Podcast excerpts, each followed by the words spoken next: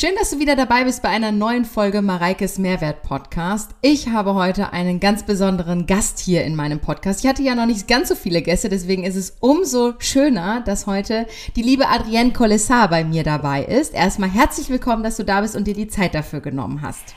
Hallo. Hallo. Na? Also erstmal, ich glaube, wir fangen gleich mal direkt so an, äh, dass du dich mal kurz vorstellst, einfach nur für diejenigen, die dich vielleicht nicht kennen. Ich habe vorhin oder heute Morgen in meiner Story schon angeteased, dass ich dich mhm. als Gästin dabei habe. Da haben mir schon ganz viele geschrieben, boah, der folge ich auch schon so lange, weil du ja auch wie ich so ein alter Hase bei Instagram ja, genau. bist. Oh nein. Und, das, und deswegen, ähm, ja, vielleicht erzählst du einfach mal kurz was von dir, wer du so bist, ja. was du so machst und dann äh, steigen wir gleich direkt ein. Okay, äh, mein Name ist Adrienne, Adrienne Collessar. Ähm, ich bin 39 Jahre alt und ja, ich bin alt. wir sind alte, Nein, so habe ich das alte nicht Hasen im Geschäft.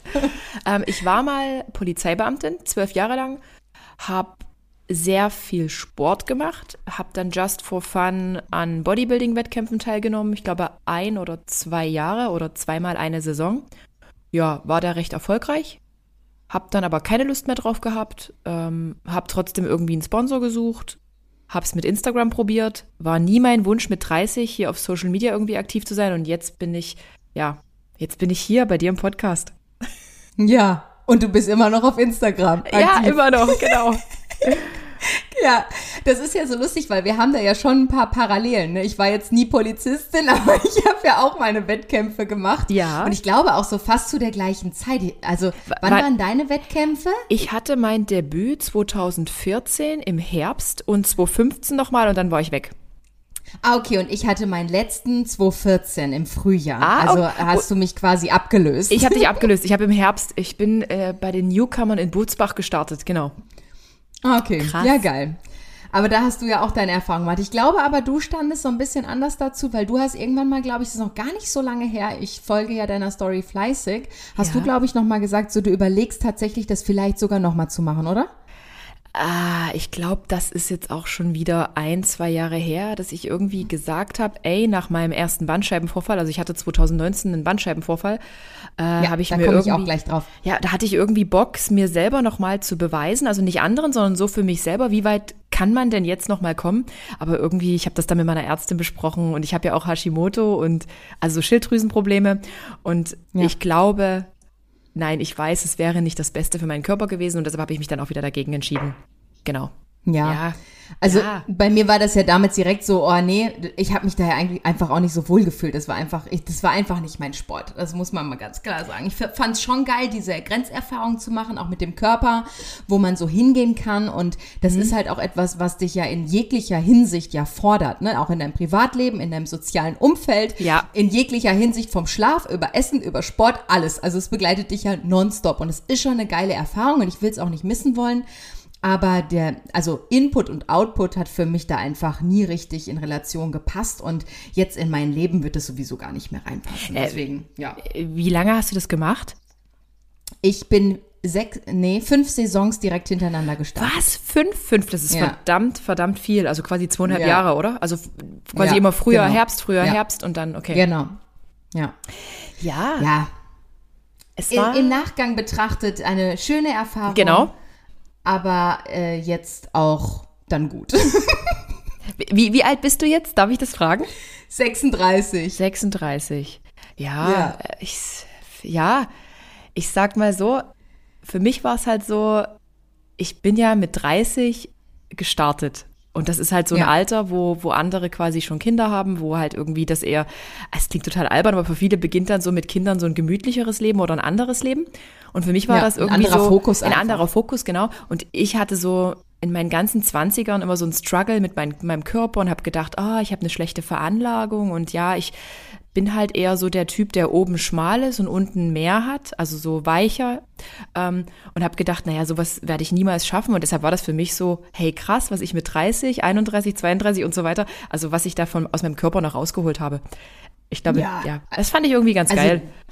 Ich meine, du siehst ja jetzt auch noch Bombe aus, muss man ja auch dazu sagen. Ne? Du hast, das ist natürlich eine ganz andere. Ja, aber hallo, ich meine, die, die, die Wettkampfform, die kannst du ja so auch nicht dein Jahr überhalten. Das ist ja klar. Ne? Ja. Aber dafür, und da kommen wir jetzt auch zu, weil das ist auch der Grund, also ich könnte mit dir über tausende Themen sprechen. Vielleicht ich glaube auch. noch andere Podcast-Folgen. Mhm.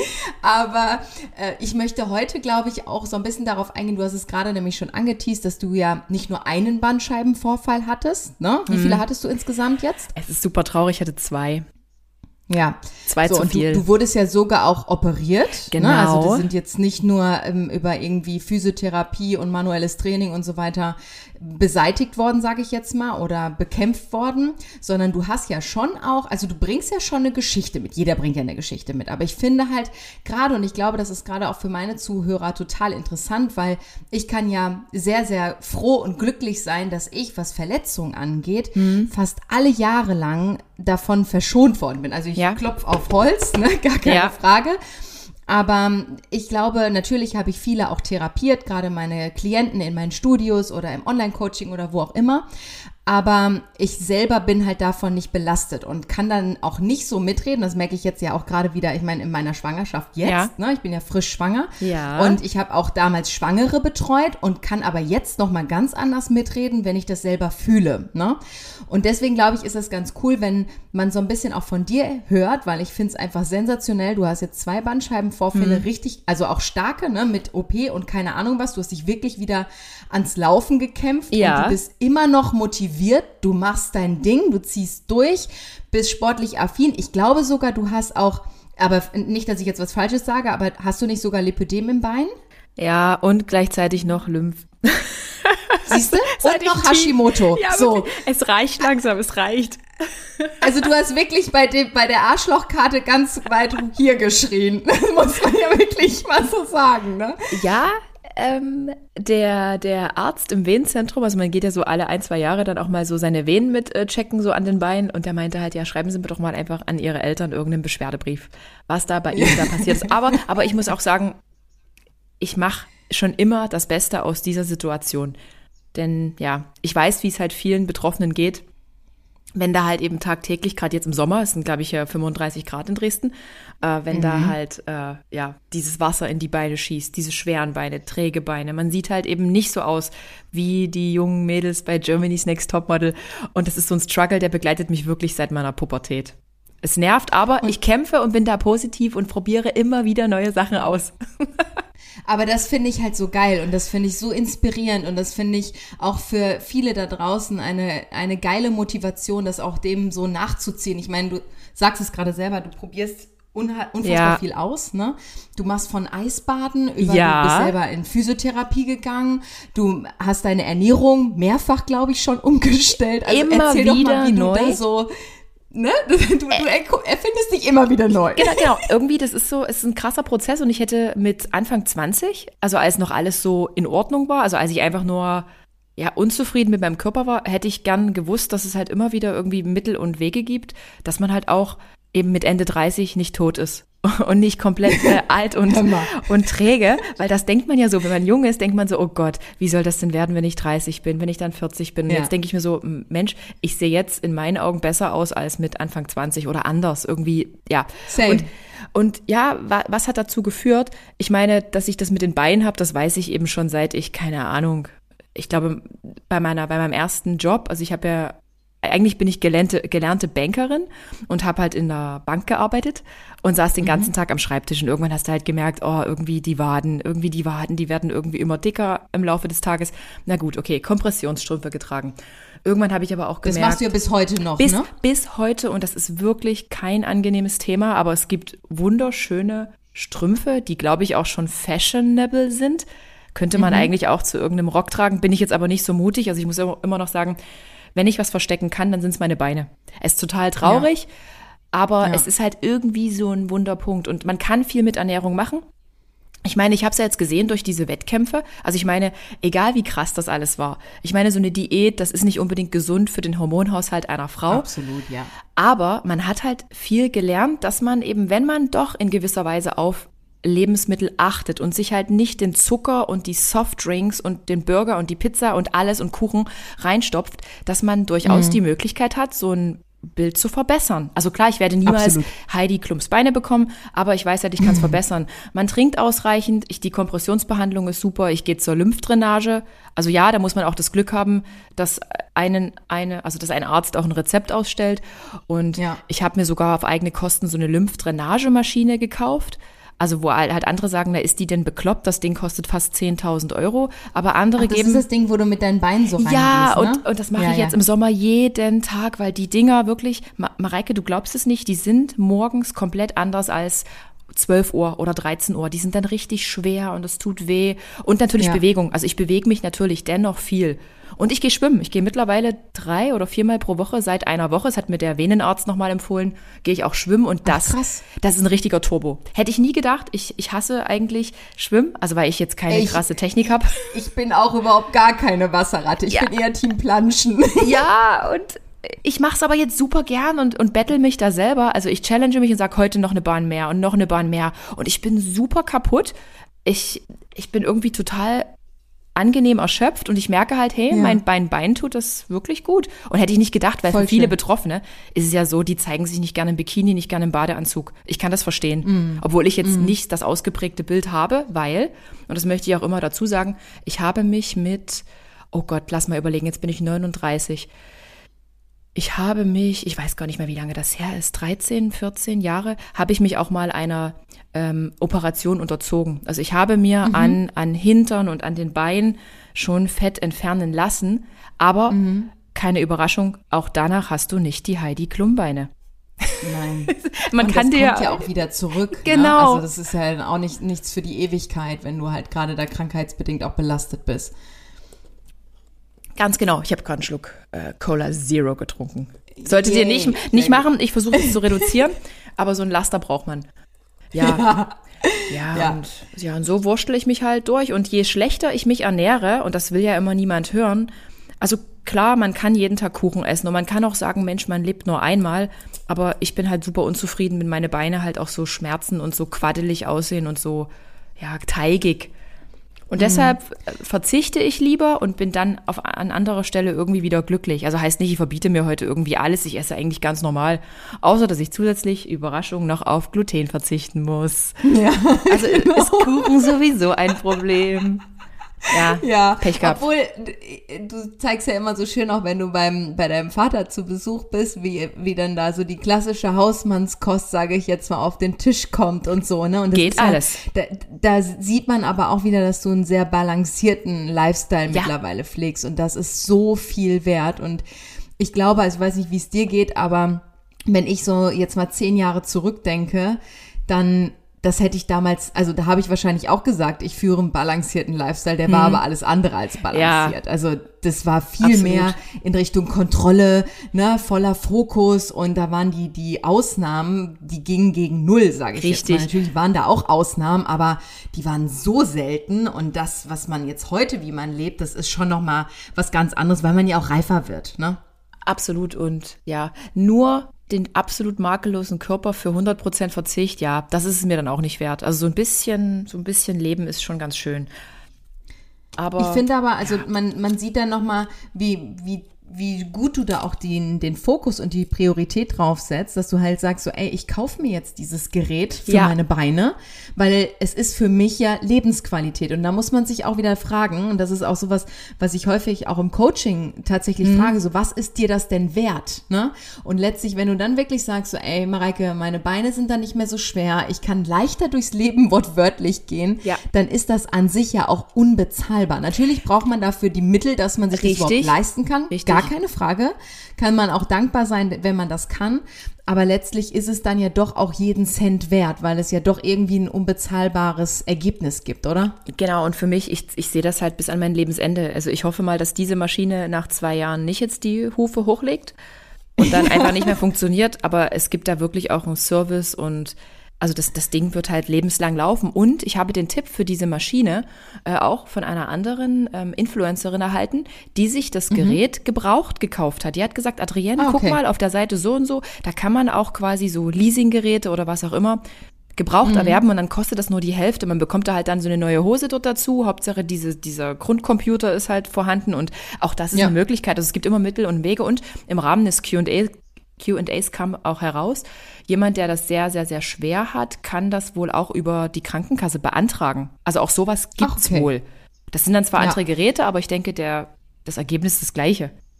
Ja, ja, also es gibt immer irgendwelche Möglichkeiten und ich würde sogar auf irgendwelche Luxusgüter verzichten, nur um mir so eine Maschine anzuschaffen. Das klingt jetzt albern, aber das ist es mir halt wert. Nee, kann ich voll nachvollziehen. Ja. Würde ich wahrscheinlich genauso machen. Genau. Wahnsinn. Finde ich sehr gut. Ja. Ja, aber dann sieht, kann man ja wieder zu der nächsten kleinen Baustelle von dir gehen, du kleines Stehaufmännchen. Ja, natürlich. Dein Rücken, ne? Ja, der da Rücken. Vielleicht mal die, die Hintergrundgeschichte. Ich meine, du bist ja, du hast ja, ich nehme mal an, als du deine Bodybuilding-Zeit gemacht hast, ich meine, da, ich folge dir ja schon ewig, Adrienne, ne? Wirklich, da war ich noch ein mhm. ganz kleiner Pups auf Instagram.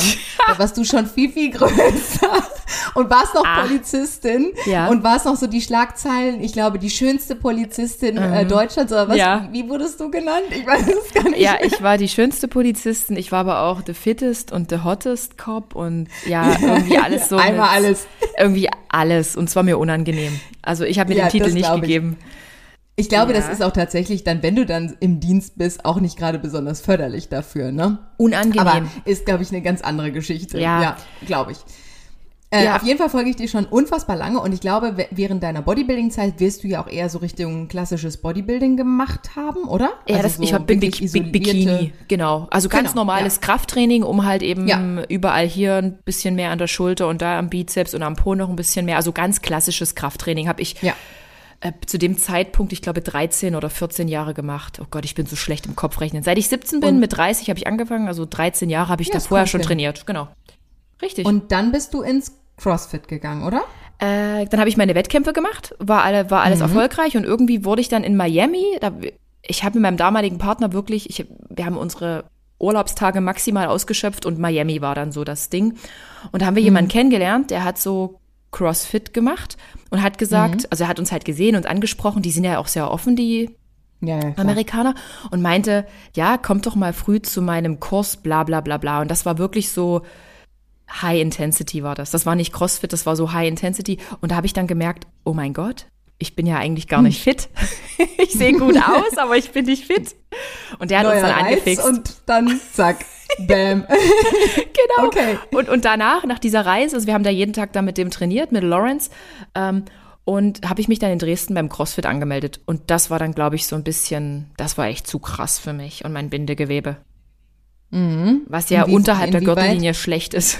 schlecht her. Ja, eben. Genau. Aber kannst du das ein bisschen ausführen? Also äh, CrossFit ist für mich so ziemlich der geilste Sport, den ich bisher gemacht habe, weil man halt einfach maximal an seine Grenzen kommt. Man macht da halt geführte Kurse. Also ich war halt immer mhm. nur in so einer geführten Einheit und ja. macht da halt irgendeine Kraftübung, also zum Beispiel auch Front Squats und danach macht man halt immer so ein Workout of the Day und das powert dich so richtig aus und du willst aber auch nicht ja. da komplett äh, nicht versagen, aber du willst, du kannst dann nicht einfach deine Pause machen, weil alle anderen um dich drum herum, die machen ja voll mit. Und daher bist und die feuern dich ja auch an. Genau, ne? Äh, also genau. Je nachdem, was es für ein Workout ist. Und ja. dann bist du da so voll angepeitscht oder oder ist halt super geil. Aber und das war halt so ein bisschen mein Problem, das eigene Ego man kann ja mhm. was. Man kann ja auch in gewisser Weise Gewichte wuchten. Und wenn du dann in so einem Workout bist und du hast aber eigentlich schon eine ganze Stunde vorher trainiert und gemacht, irgendwann lässt deine Sp Körperspannung, also deine Tiefenspannung, oder wie nennt man das? Äh, der, der, der Chor, es stabilisiert sich nichts mehr. Und wenn du dann so ein bisschen Bindegewebsprobleme hast, die ich ja offenbar hatte, dann wird dir das manchmal zu viel. Und du machst aber immer weiter, du mhm. machst immer weiter und du hörst auf deinen Körper nicht mehr und dann gibt's halt irgendwann diesen großen Knall. Bumm.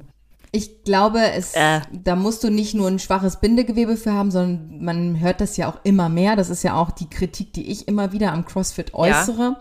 ist einfach, dass die Technik aufgrund von diesem, ich nenne es jetzt mal Wettbewerb ja. ne, oder diese Challenges, ja. die Technik einfach leidet irgendwann, weil das ganz, das ist ganz natürlich. Selbst es ist du kannst normal. noch so ein Profi sein. Genau. Es, das, das ist einfach die Stimmung da drin, die Energie, die, der Vibe, der ist ja da, der ist ja auch geil, ne? Ja. Aber trotzdem leidet dann irgendwann irgendwann die Technik und das ist halt dann gefährlich und mhm. dann war es halt bei dir auch ein bisschen gefährlich. Äh, genau. Und du, ja, als Sportler oder Sportlerin ist man halt ich bin halt auch krass ehrgeizig und irgendwie, man, es hat dann auch ab und zu schon im, im Rücken gezwickt. Man hatte dann dieses typische Hexen, Hexenschuss-Ding, oh, ich kann jetzt gerade meinen unteren Rücken nicht mehr so richtig bewegen. Aber das wurde ja dann wieder. Und somit hat man ja, ich weiß nicht, ich, ich war auch in gewisser Weise süchtig und somit hat man irgendwie immer weitergemacht. Als Sportler versuchst du, versuchst du jedes Wehwehchen irgendwie so ein bisschen wegzulächeln. Ja. Also weißt oder du, was ich dann, meine? Dann ein bisschen, so- bisschen Triggerpoint-Massage Ja. oder mal ein bisschen Ja. was dehnen und dann, ach jetzt, es geht schon wieder, Genau. dann können wir ja jetzt weitermachen. Und Ja. ungefähr so war ich. Also ich habe einfach keine Pausen gemacht. Ich war total süchtig danach und ja, mein Körper hat halt dann gesagt, okay, Mädel, bis hierhin und nicht weiter. Ciao. Ja. Und dann hatte ich halt den Salat. Dann hattest du den diagnostizierten Bandscheibenvorfall. Genau. Und Ja. war halt nicht so toll. Ich bin dann, glaube ich, ein halbes Jahr ausgefallen. Ich habe es auch erstmal mit Spritzen probiert. Also diese klassische, traditionelle, Mhm. also nein, wie nennen wir konservative Therapie, war auch dann in Ja. der Reha. Und in der Reha äh, ist es dann aber wieder direkt ganz schlimm geworden und ich hatte quasi immer so einen Feuerball im Bein. Also ob ich jetzt auf Toilette gegangen bin, ob ich aufgestanden bin, ob ich mich im Bett umgedreht habe, irgendwie, egal, immer wenn sich dieses Gelenk, wo das Bein, also hier an der Hüfte bewegt hat, war das ganz, ganz, ganz schlimm. Und ich habe mich dann ja irgendwie auch aufgrund des Drucks, auch aufgrund irgendwie des Drucks meiner Dienststelle, also ich habe mich so verpflichtet gefühlt, so nach dem Motto, also pass auf, ich hatte ja vorher ein halbes Jahr Freistellung. Ich war vorher ein halbes Jahr einfach nur unbezahlt freigestellt vom Polizeidienst Ja. und dann bin ich wiedergekommen. Und dann hatte ich quasi unmittelbar diesen Bandscheibenvorfall. Und es war für Ah. mich so ein Riesendruck irgendwie. Timing. Genau, und ich, es war, war echt eine schräge Zeit und habe dann halt gesagt, okay, komm, mach das Ding raus. Oper, operiere mich jetzt hier und ja, danach war auch erstmal alles gut, aber ich habe eine wahnsinnig große Narbe, ich habe ganz viel Narbengewebe und ja, Und dann hattest du den zweiten Bandscheibenvorfall ja jetzt auch noch relativ, also in Anführungszeichen frisch, gell? Ja, naja, 2019 war der erste Eingriff und jetzt 22, Ende 22 hatte ich dann den zweiten und dann war es aber schon so Ja. weit, dass ich mein linkes Bein gar nicht mehr bewegen konnte. Also ich habe das hinterhergezogen wie ein Wahnsinn. Pirat. Ich konnte also auch meinen Fuß nicht mehr aufrichten. Der ist unten stehen geblieben. Ich konnte es nicht mehr ansteuern. Und demnach hatte ich in dem Fall auch gar keine andere Wahl, als mich wieder operieren zu lassen. Und dieser Befund war ungefähr zehnmal so groß wie der erste. Also irgendwie im Ach, krass. Nachhinein, im Nachhinein betrachtet, denke ich mir so, wow, Adrienne, warum hast du dich damals so schnell für eine OP entschieden? Vielleicht hätten es doch Schmerzmittel getan. Aber in der Situation, du bist verzweifelt, du You hast know. Schmerzen und ich habe schon wirklich lange rumprobiert und ich wollte ja wieder arbeiten. Ich habe ja gedacht, ich gehe wieder als Polizistin zurück auf die Straße, weil mir das Spaß gemacht hat. Mhm. Genau. Und naja, lange Rede, kurzer Sinn. Ähm, ich hatte mich, by the way, vor einem Jahr wieder beim CrossFit angemeldet. Und ja, dann war es wieder soweit. Aber es gab jetzt keinen, auch beim ersten Bandscheibenvorfall, keinen konkreten Auslöser. Also ich kann jetzt nicht sagen, ich habe jetzt die Übung gemacht und das war zu viel Gewicht. Nee, ich glaube, das war, ist die Summe aus. Es ne? war, Also das ist, ist ja meistens auch nicht irgendeine Bewegung, die der Ja. Auslöser ist bei einem Bandscheibenvorfall. Das ist ja auch manchmal, selbst bei mir im Studio sind schon Dinge passiert. Mhm. Das hört sich dann immer so an, als wenn jetzt bei uns ein Bandscheibenvorfall passiert ist. Aber nein, das ist halt die viele, vielleicht auch Schonhaltung davor, falsche Bewegungen und dann ist dann irgendwann der Tropfen auf dem heißen Stein, Mhm. Genau. der halt der Auslöser ist. ne? Und das ist dann halt nicht der Grund, sondern es ist halt einfach gerade eben die, die Summe aus allem. Das hat sich kumuliert und dann platzt es halt. Ne? Genau, und das war dann irgendwie für mich schon nochmal richtig hart, weil ich halt wirklich wieder so Selbstvertrauen in meinem, also in, also in mich, also in meinem Körper hatte. Also ich habe einfach wieder gedacht, Mensch, ich habe auch by the way beim CrossFit nie wieder so gearbeitet wie damals vor drei Jahren. Also ich war sehr vorsichtig, ich habe Übungen auch weggelassen, ich habe also mein Ego komplett im Keller gelassen und demnach war das für mich super hart, dass mein Körper jetzt wieder gesagt hat, so Mädel, das war's jetzt wieder. Weil ich halt Ja, wusste, wie lange dieser Reha-Prozess wieder dauern wird und für mich ist dann echt so, also ja, das letzte halbe Jahr ist so alles gefühlt den Bach runtergegangen. Also mental und körperlich habe ich gedacht, das kann jetzt alles nicht wahr sein. Aber Ja. ist CrossFit für dich gestorben seitdem? Ehrlich gesagt, nein. Du, du bist echt so ein Stehaufmännchen. Geil. Wahnsinn. Aktuell ist ja noch kein Jahr rum. Also ich habe, äh, by the way, mir dann einen Spezialisten in Stuttgart gesucht, der den Eingriff Mikro, also mit einer ganz kleinen Narbe, also meine jetzige Narbe, die Ja. ist so groß wie ein kleiner Fingernagel, damit Ah, das easy. Gewebe nicht wieder Geil. so krass innerlich zerstört wird.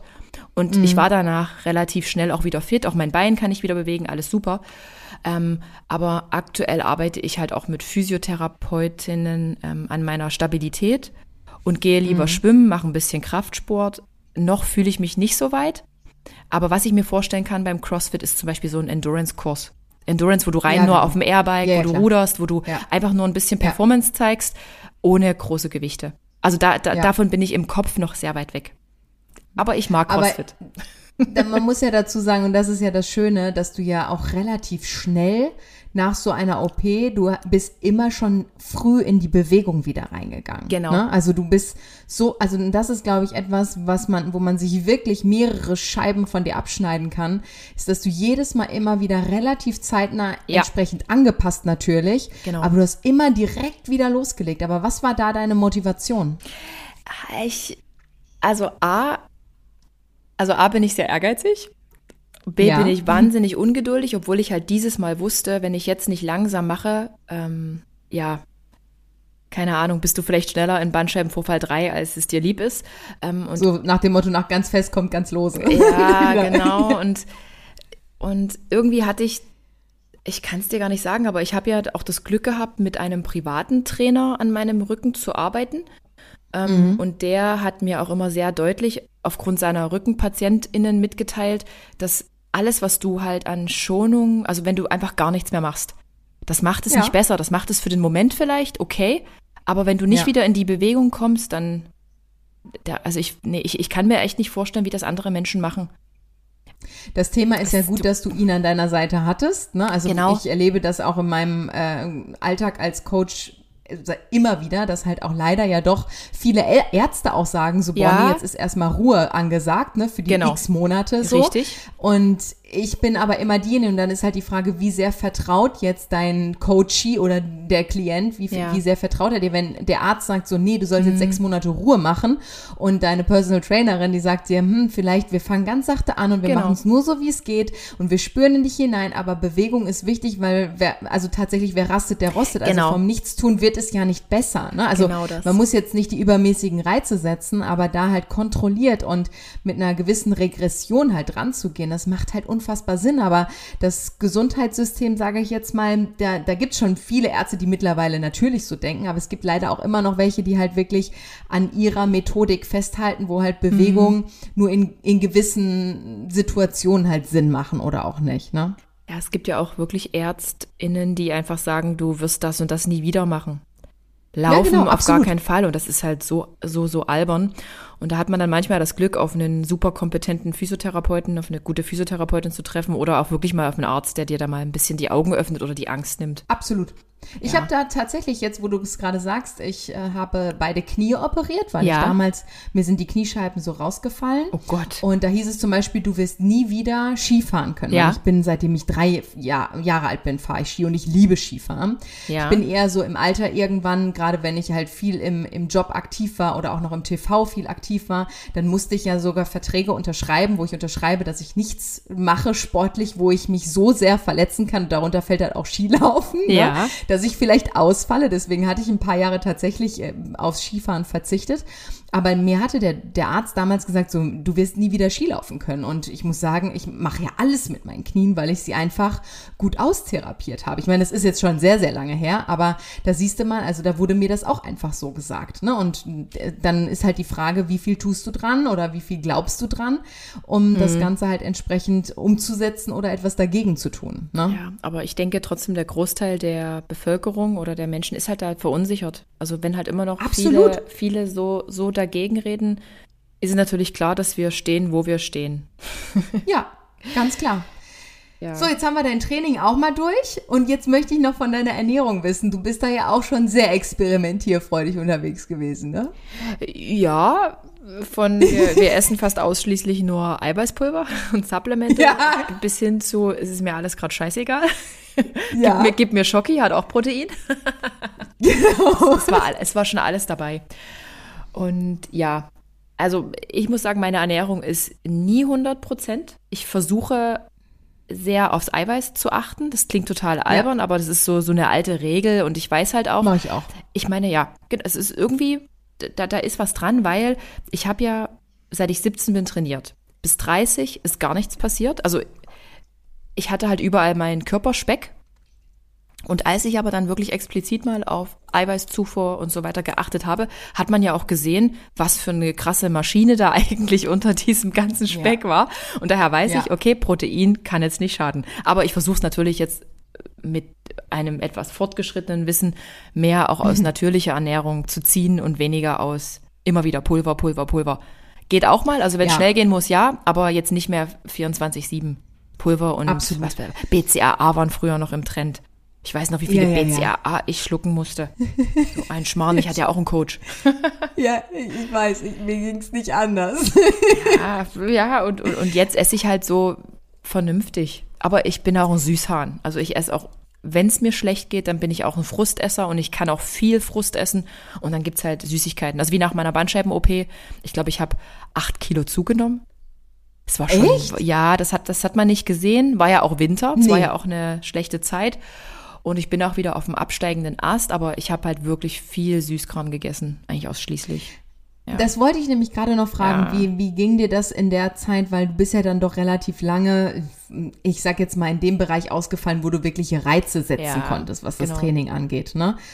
Ich glaube, dass das eine krasse mentale Herausforderung für jemand ist wie du oder wie ich, der super diszipliniert ist, der voll auf seinen Körper achtet und dann liegst du da und kannst irgendwie gefühlt nicht mehr so wirklich was nee. machen, musst dich halt wirklich hochkämpfen mhm. und muss ja auch lernen zu akzeptieren, dass dein Körper sich ja wahrscheinlich doch verändern wird, aber mhm. wirst wahrscheinlich auch gemerkt haben, dass das so krass und so schnell gar nicht passiert ist, oder? Nee, ach, wenn ich, äh, schon die Geschichten, schon als ich damals noch so, so krass aktiv war und so, wo, es alles nur um Ästhetik ging, wie man da, also ich muss auch jetzt über, über verschiedene sportliche Vorbilder auf Instagram halt lachen, die super shredded sind, die quasi 24-7 shredded sind und dann irgendwie erzählen, dass sie heute so super aufgebläht sind und der Bauch so dick ist und ich denke mir so, oh Gott, Adrian, ja. so bekloppt warst du auch mal und man sieht da gar nichts. Ja. Man sieht da einfach Nein. gar nichts.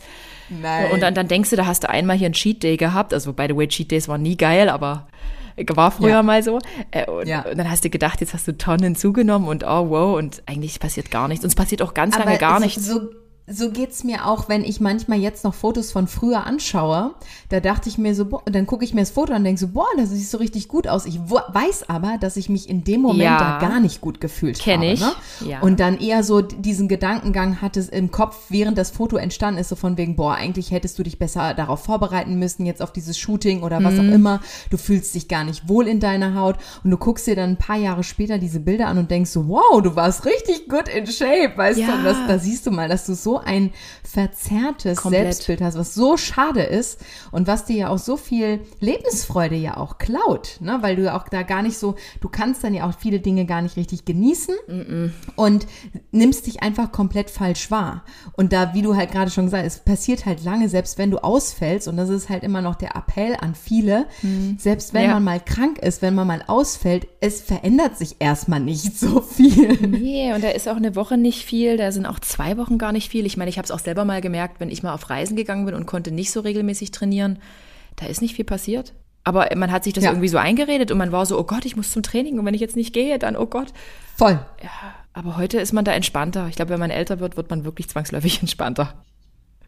Ja, und ich glaube auch, äh, das, das bedarf einfach einen Prozess, wo du halt lernst, was wirklich dein Mittelweg ist. Weil das genau. ist ja, glaube ich, das, was für, also irgendeine Diät zu machen oder irgendeinen Trainingsplan zu, zu, durchzuführen und einen Ernährungsplan zu machen oder Ernährung zu tracken oder sowas, das ist halt, das ist schon easy umsetzbar und das ist halt irgendwie ein System, in das du dich fügst. Aber ich glaube, für jeden ist ja dieser, dieser goldene Mittelweg ist ja letztlich der, der wirklich für dich entscheidend ist und der dich ja auch dein Leben begleiten kann. Und den bra das braucht einfach seine Zeit, bis du den findest. Ne? Absolut. Und ja, jeder muss da seine Erfahrungen in gewisser Weise machen. Was ich auf jeden Fall nicht ja. mache, und das ist ja, passiert ja auch so vielen, auch so Fitnessvorbildern, die dann plötzlich massive Gewichtsprobleme bekommen, dass ich irgendwie diese Zeit verteufel. Also ich verteufle ja. meine, meine, meine zwei Jahre da Bodybuilding. Ich meine, ich bin da dazu gekommen wie die Jungfrau zum Kind. Ich habe vorher schon gepumpt, ich war immer schon ambitioniert. Ja, ich habe näher auf meine Ernährung geachtet.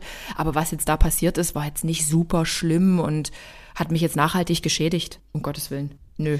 Also ich bin da ein bisschen zwiegespalten. Ich will die Erfahrung auf keinen Fall missen, mhm. aber ich habe mir meinen Hormonhaushalt da schon komplett ja? zerschossen. Das muss ich ganz klar sagen. Aber einfach, weil ich halt auch die Saisons komplett hintereinander durchgestartet bin. Bei dir aber ich krass, meine ja. Form das ganze Jahr über gehalten ja. habe, weil ich dann zwischendurch immer noch Fotoshootings hatte, hier mhm. und da. Ich habe die Diäten gemacht, aber nie ausgeschlichen. Also, weißt du, Ja. eine Diät hört ja dann in einem, wenn du es richtig machst, dann hast du einen Plan für den Wettkampf und du hast einen Plan für nach dem Wettkampf, Genau. um dich auszudiäten. Das habe ich nie gemacht und ich bin halt irgendwie gefühlt die ganze Zeit drin geblieben und habe halt einfach meinem Körper viel zu lange Zeit, Mhm. viel zu viel Stress und viel zu wenig Körperfett gegeben. Und das hat halt mein Hormonhaushalt, also ich habe ja danach dann zusätzlich noch meine Pille abgesetzt, Ja. zeitgleich nach meinem letzten Wettkampf. Ja. Und dann hatte ich einfach vier Jahre meine Periode nicht. Ne? Das Weil ist ich halt krass. komplett raus war. Ich, währenddessen habe ich immer meine Periode gehabt und Ja. Mhm. ich habe halt auch die Pille genommen, wo ja auch schon bei einigen die Periode ausbleibt aufgrund Ja. Mhm. von zu wenig Körperfett. Aber als ich die abgesetzt habe, ich meine, es gibt Schlimmeres als vier Jahre ohne Blutung zu leben, aber du weißt ja, es stimmt was in deinem Körper genau. nicht. Ne? Sollte man nicht Und anstreben, deswegen muss Mädels? ich sagen, nee, deswegen muss ich sagen, es hat schon bei mir einen gewissen Schaden in Anführungszeichen hinterlassen. Aber für mich ist das völlig in Ordnung. Also ich würde das jetzt nicht in, ich weiß, ich würde es wahrscheinlich nicht anders machen. Ich würde vielleicht meine Periode oder meine Pille anders ausschleichen. Damals Mhm. nicht in dem Zusammenhang einfach so, okay, ich setze es jetzt einfach ab. Ja. Das war vielleicht nicht so clever, aber ich will die Erfahrung auf keinen Fall missen wollen, weil das hat mich doch auch sehr geprägt und auch, ähm, das ist, glaube ich, auch etwas, was jetzt auch mein Freund zum Beispiel immer zu mir sagt. Wir arbeiten halt viel mit Unternehmern zusammen und ich glaube, was mich und was wahrscheinlich auch dich ausmacht, ist einfach, dass wir es dass wir, dass wir diszipliniert sein können. Ja, richtig. Und diese Disziplin, die du halt in so einem, in so einem Wettkampf auch brauchst, die bringt dich halt im, im Arbeitsalltag, die bringt dich in dem sozialen Umfeld, die bringt dich überall weiter, weil du kannst noch so geil in deinem Job sein, aber wenn du nicht diszipliniert bist, dann fällt halt irgendwo was rüber. Ne? Und ich glaube, Richtig. deswegen hat uns das in gewisser Weise auch sehr viel gebracht, also nachhaltig gesehen. Und das darf man, glaube ich, nicht unterschätzen. In der Tat. Ja, ich habe by the way meine Pille damals, als ich 30 war, direkt mit meiner, ich habe die einfach abgesetzt. Also ich hatte da noch keinen Wettkampf zu dem Zeitpunkt gemacht und ich hatte auch nie Probleme. Ich hatte auch nie Probleme mit meiner Periode. Das muss ich sagen. Also du hast die abgesetzt und hast dann direkt danach Ja. auch einen regelmäßigen Zyklus Es gehabt. ging ganz, das war, ich hatte auch nie während der Wettkämpfe große Probleme. Ich hatte mal ein bisschen wenig Blutung, aber ich, bei mir war das nie so krass und irgendwie die, der, der Verdacht war, dadurch, dass ich ja dieses Lipödem trotzdem hatte, dass ich dadurch halt irgendwie hormonell gesehen sowieso ein bisschen anders strukturiert klar. bin. Ja, ob Ja, das jetzt ein Vorteil ist, weiß man nicht. Aber es ist Genau. natürlich schon, schon ähm, in gewisser Weise nochmal ein anderer, anderer Grundstein gelegt, ganz klar. Ja. Dadurch hatte ich ja ja, keine Probleme, genau. Ja. Und inwieweit ähm, beeinträchtigt dich eigentlich dein Hashimoto? Ja, der nervt. Der kann gern gehen. Also das fing Mhm. ja auch einfach mit dem Lockdown fing das an, 2020, dass ich schon vorher Mhm. irgendwie gemerkt habe, oh, ich bin irgendwie so um 11 Uhr vormittags schon total erschöpft und müde. Und habe ich dann gedacht, Mhm. okay, meiner Mom ging es damals nicht so gut und ähm, irgendwie das ganze Corona-Ding war ja irgendwie auch so. Habe ich gedacht, okay, vielleicht liegt es daran, vielleicht belastet mich sowas jetzt irgendwie Mhm. in dem Alter. Ja, und dann aber bin ich irgendwann zu Dr. Koch gekommen nach Berlin und ja, dann war es halt relativ klar. Also ja, und man hat halt diese Was hast Einbrüche. du seitdem angepasst? Ach, angepasst. Ich achte auf äh, viele Dinge. Also ich, äh, auf Schlaf habe ich eigentlich immer schon, auf, äh, schon immer geachtet, aber ich nehme halt Mhm. meine Schilddrüsenhormone. Ich muss halt wirklich Tabletten nehmen, Ja, zumindest in einer, in einer geringen Dosierung. Und ähm, ich achte darauf, kein Gluten mehr zu essen. Also ich habe keine Glutenintoleranz.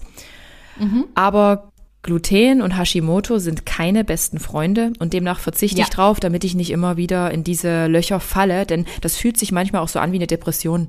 Also es ist manchmal ganz schwer auseinander, also auseinanderzuhalten. Du bist halt schlapp, platt, traurig und du denkst dir, oh Mist, hast jetzt wieder irgendwie einen Schub, aber hatte ich jetzt schon ganz, ganz lange nicht.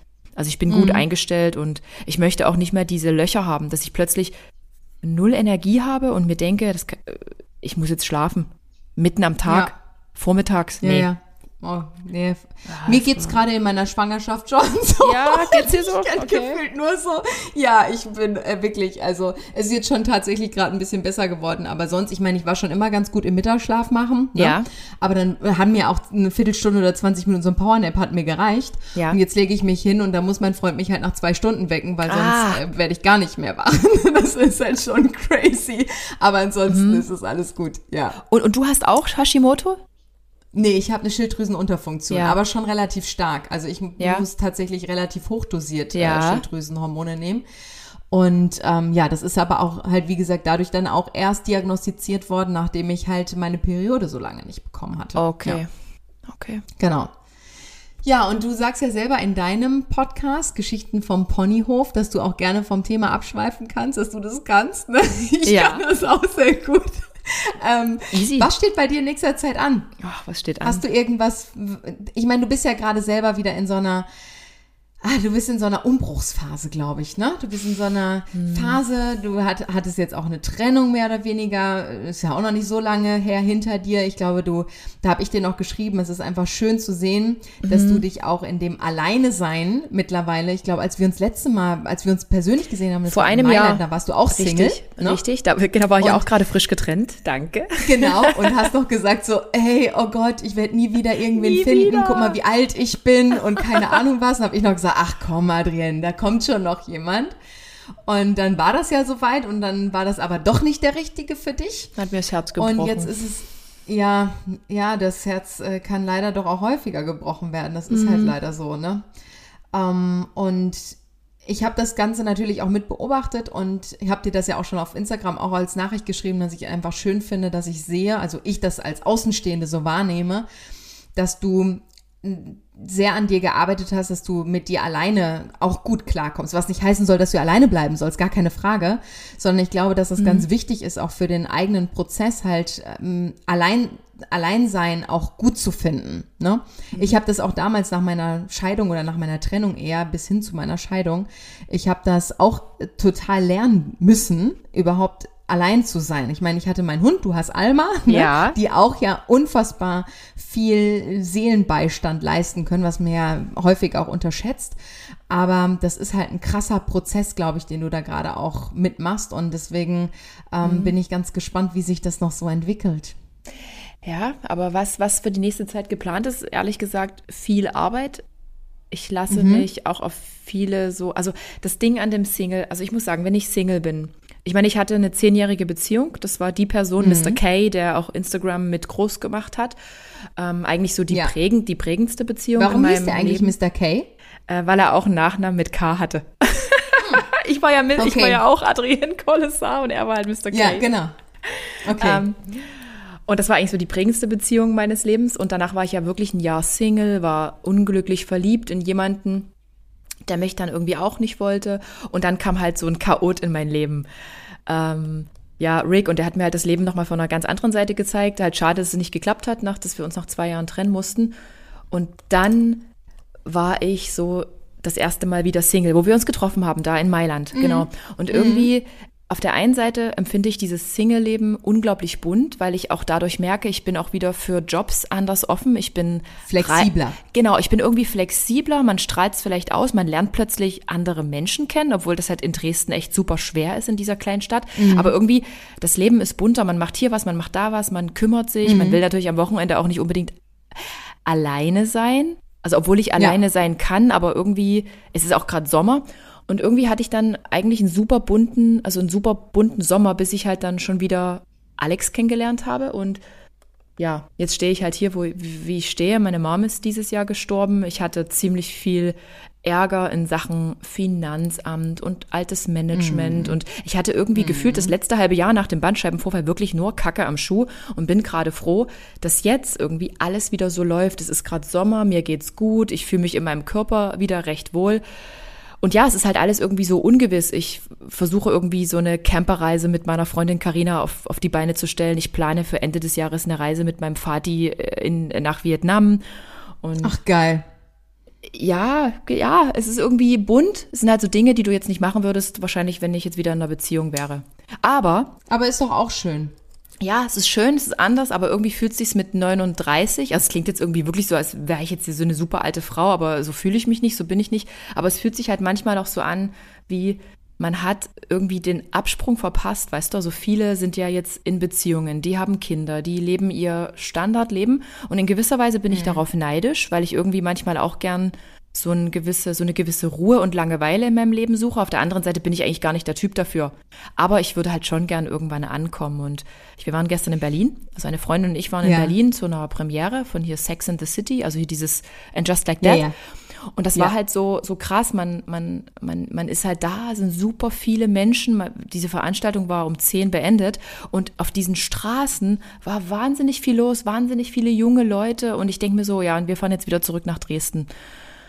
Und, ja, es ist halt so, weil äh, es ist halt wenig bunt, es ist wenig los und ja, und dann aber überkommt mich dieses, nee, alleine gehe ich jetzt nirgendwo hin. Ich kann, nee, alleine nach Berlin jetzt irgendwie gehen. Das war immer so der Traum ja. von meinem damaligen Partner und mir. Wir gehen jetzt wirklich zusammen in irgendeine andere Stadt, bis eben meine Mom gestorben ist. Dadurch mhm. war ich jetzt auch wenig reisefreudig oder wenig freudig, überhaupt in eine andere Stadt zu gehen. Aber meinem Vati geht es auch besser und ich kann mir durchaus vorstellen, irgendwo anders trotzdem zu leben. Ja. Aber alleine. Ja, aber das 39, ist ja auch verständlich. Mh. Ich meine, dir, dir wird da ja auch erstmal ähm, so ein bisschen der Boden unter den Füßen weggezogen und Komplett. man muss sich da ja auch erstmal so ein bisschen orientieren. Das gehört ja, ja auch dazu, ne? Ich meine, natürlich, das ist, das ist nicht nur Scheiße am Schuh, ich glaube, mm, weil die Scheiße, die kannst du einfacher abschütteln, ja. ne, als ähm, wenn du da irgendwie, ja, ich will mir das gar nicht ausmalen, wie sich das anfühlt. Und wenn sich da noch dein Partner verlässt, das ist halt einfach vom es Timing her auch mal wieder maximal, unfassbar scheiße. Ja.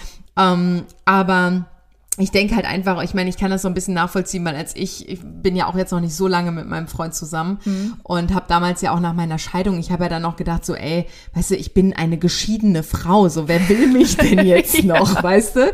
So, also, ähm, und wo soll ich denn jetzt noch jemanden kennenlernen? Ich meine, mhm. wenn du auch so in der Öffentlichkeit stehst, dann meldest du dich ja irgendwie nicht auf irgendeiner nee, Plattform an eben. oder ne, willst auch nicht, dir schreiben zwar jeden Tag irgendwie wie hunderte Männer, die mhm. Interesse haben, aber da würdest du ja niemals auf die Idee Idee kommen, da irgendwen auszusuchen. Nee. Ich meine, das Gespräch hatten wir auch in Mailand, so, okay, Richtig. wo soll man denn jetzt noch jemanden finden? Eben. Aber da kommt schon noch. Das, äh, das war ja bei mir genauso. Ich habe auch gedacht, so, ja, wie, wie und wann soll ich denn da bitte jemanden finden? Und auf einmal ist er ja dahergekommen, so, ne? Mhm. Und das, das wird schon auch dann der Richtige sein. Deswegen, ich habe ja auch zu dir gesagt, wenn das jetzt, wenn, vor allen Dingen, wenn er dich auch in so einer blöden Situation auch da alleine stehen lässt, dann hast du den ja auch einfach, also dann hat der dich nicht verdient und dann ist das halt auch einfach nicht das Richtige. Dann tut es zwar noch mal mehr weh, aber dann wird der richtige Moment natürlich auch noch kommen und der richtige Mensch und das ist, ja, da, da drücke ich dir auf jeden Fall ganz fest die Daumen, dass das irgendwann der Fall sein wird. Aber deine Pläne für dieses Jahr hören sich ja auch schön an. Also ich würde auch gerne noch mal mit meinem Papa in Urlaub fahren aber der will nicht mehr mit mir, der will nicht mehr in den Flieger steigen. Ja. Wie, wie alt ist er?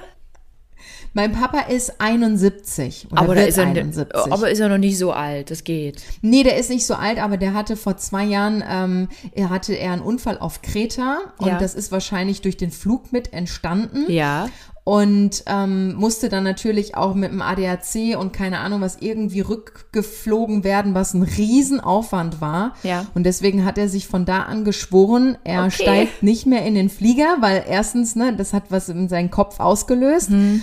Und er hat Angst, dass es irgendwie nochmal ausgelöst hm. wird und natürlich dann diese Panik, wie komme ich denn irgendwie wieder zurück, oder ne? Okay. Und das war so ein Hackmack, dass er gesagt hat, nee, ich steig nicht mehr in den Flieger. Versteh's ja auch. Und für mich auch entspannter, weil ich musste damals irgendwie, keine Ahnung, ich bin in den 14 Tagen, die der da war, irgendwie fünfmal hin und her geflogen nach Kreta, mhm. weil äh, ich das irgendwie dann noch mitmanagen wollte. Und ja. naja, das ist eine ganz andere Geschichte. Ah, okay. Ja. Ja, genau. Aber schön, das ja. Dann ähm, bist du ja mittlerweile Vollblut-Instagrammerin.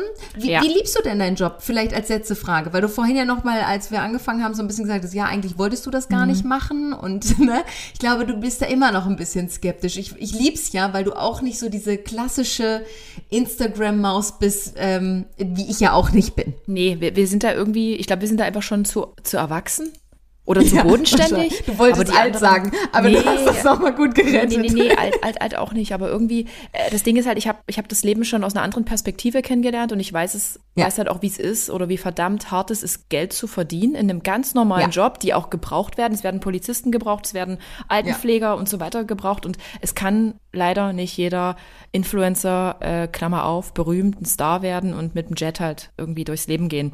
Es ist super schön. Ich bin dankbar, dass ich diese Möglichkeit habe aber es war nie mein Traum. Also ich habe mit 30 nicht gesagt, ich gehe jetzt hier auf Instagram, weil ich unbedingt berühmt werden wollte. Das war alles halt nur für diese, für diese Eiweiß-Sponsorschaft. Eiweißpulver, Sponsorship gedacht. Und ja, und ja ich, ich habe Die hast geliebt. du heute noch? Ja, ja habe ich heute noch, benutze ich noch.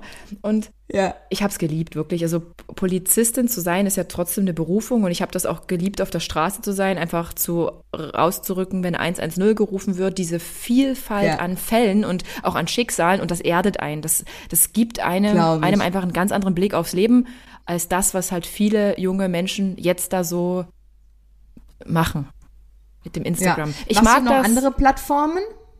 Ich habe den Podcast, ich hatte oder ich habe immer noch diesen YouTube-Channel, der war am Anfang auch sehr erfolgreich, weil ich ihn auch bespielt habe, aber es ist halt verdammt viel Arbeit für eine Person. Hör mal, wem sagst du das? Du, ich habe da wirklich, ich habe da einfach, ich, da bin ich wirklich zu alt und sage, ich habe da auch keinen Bock mehr, ich habe da auch keinen Bock mehr, mich irgendwie mit Videografen gerade rumzustreiten und demnach bediene ich Instagram, ich bediene den Podcast und ich bin aber jemand, wenn irgendwann meine Zeit gekommen ist und ich gehe in den normalen Job zurück, by the way, der Gedanke war schon nach dem Tod meiner Mom sehr, sehr, sehr nah, dann gehe ich mhm. wieder. Dann werde ich mich von der Plattform verabschieden und werde ein ganz normales Leben führen. Also ja, finde ich sehr, da, sehr gut. Also ich muss jetzt nicht noch irgendwie ein Startup oder irgendwas aus dem Boden schießen lassen. Es ist auch, es ist, es ist gerade gut so, wie es ist und ich kann mir dadurch ja. auch viel ermöglichen. Es gibt mir nochmal einen anderen ja. Blick aufs Leben, aber ich weiß halt auch, dass die Arbeit nicht zu vergleichen ist mit der Arbeit, die man jetzt im Polizeidienst Absolut. macht. Es ist anders. Es ist anders. Kann nicht, dass, ich, kann ich, ich voll nachvollziehen. Und, und, ich will damit nicht sagen, dass das, was ich jetzt mache, keine Arbeit ist, sondern es ist halt anders. Es ist privilegiert. Nee, nee, das, genau. Und es hat halt eine ganz andere monetäre, äh, ja. monetären Hintergrund. Gar keine Frage. Für das, was dann du, was du reinsetzt, ne, ja, genau. kriegst du was anderes raus. Und ja, überhaupt. Ich finde auch, das ist was anderes. Wir arbeiten halt, weißt du, das hat gestern noch mein Freund zu mir gesagt. Weißt du, Mareike, weil ich hatte hier Content-Tag. Ja. Meine Managerin war hier, die habe ich jetzt selber angestellt jetzt seit äh, Ende letzten Jahres. Ja. Und die kommt dann einen Tag her und wir produzieren halt ein paar Reels am Tag. So. Ja. Ähm, damit ich das einfach fertig habe, da, weil ich schaffe es einfach nicht mehr, jeden Tag irgendwie was Frisches zu produzieren. Ja. Und dann habe ich ja irgendwie gefühlt das Haus belegt, ne? Weil ja. in der Küche habe ich dann ein paar Rezepte gemacht, dann mhm. habe ich in, in dem einen Raum habe ich ein paar Trainings gedreht und dann habe ich in dem anderen Raum habe ich eine Frisur gedreht. Ja. Also weißt du, Mareike, du sagst immer, du kannst immer arbeiten, kannst du auch. Du kannst jetzt mit dem Hund spazieren gehen, kannst dein Handy aufmachen, kannst ein Live-Video machen, whatever, kannst du. Ich kann das nicht, so.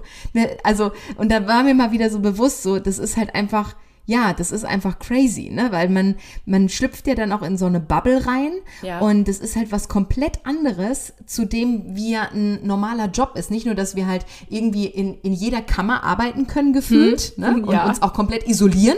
Also hm. wir können ja einfach mit, nur mit uns sein und, und wir haben ja tausende Menschen, die uns zuhören, die uns zugucken, die uns Feedback geben, ungefragt, ja. ne? Ja. Und es ist einfach was komplett anderes, wie wenn ich jetzt zum Beispiel auch in meine Studios fahre, bei meinem Team bin, Impuls Impulse setze und wenn das nur einfach Kleinigkeiten sind, das ist einfach ein ganz anderes Gefühl von Arbeit. Und ich würde das niemals, also ich wurde jetzt zum Beispiel gefragt von meinem Vermieter, als der gehört hat, dass ich schwanger bin, so, möchtest du deine Studios verkaufen? Ich so, warum? Hm. Ja, weil du jetzt schwanger bist. Ich so, äh, ich bin schwanger, ich hm. bin nicht irgendwie immobil. Ne? Also ähm, ich würde das niemals eintauschen wollen, weil mir das so viel mehr gibt als der Job auf Instagram. Mhm. Ja. ja. Verrückt. Ja. ja, es ist verrückt und es ist auch gut so. Also es, ist, es hat alles seine absolut, Berechtigung. Absolut, absolut. So, ja. Jetzt haben wir schon fast eine Stunde gequatscht. Ähm, deswegen würde ich jetzt sagen, also ihr könnt Adrienne finden. Ich packe das alles in die Show Notes, ihren Instagram-Kanal und natürlich auch ihren Podcast, den man wahrscheinlich auch überall hören kann. Ne? Überall. Geschichten vom Ponyhof, Genau, oder? einfach eingeben ja. und dann kommt der. Genau. Geil. Ja. Dann könnt ihr da mal rüberhüpfen und dann freue ich mich und bin sehr dankbar dafür, dass du dir die Zeit genommen hast. Ich danke dir für die Einladung. Es hat Spaß gemacht. Ja. Hat mir auch Spaß gemacht. Also, und ihr schaltet einfach nächste Woche wieder ein, wenn es wieder heißt, eine neue Folge von Mareikes Mehrwert. Danke euch fürs Zuhören. Bis dann. Ciao. Tschüss.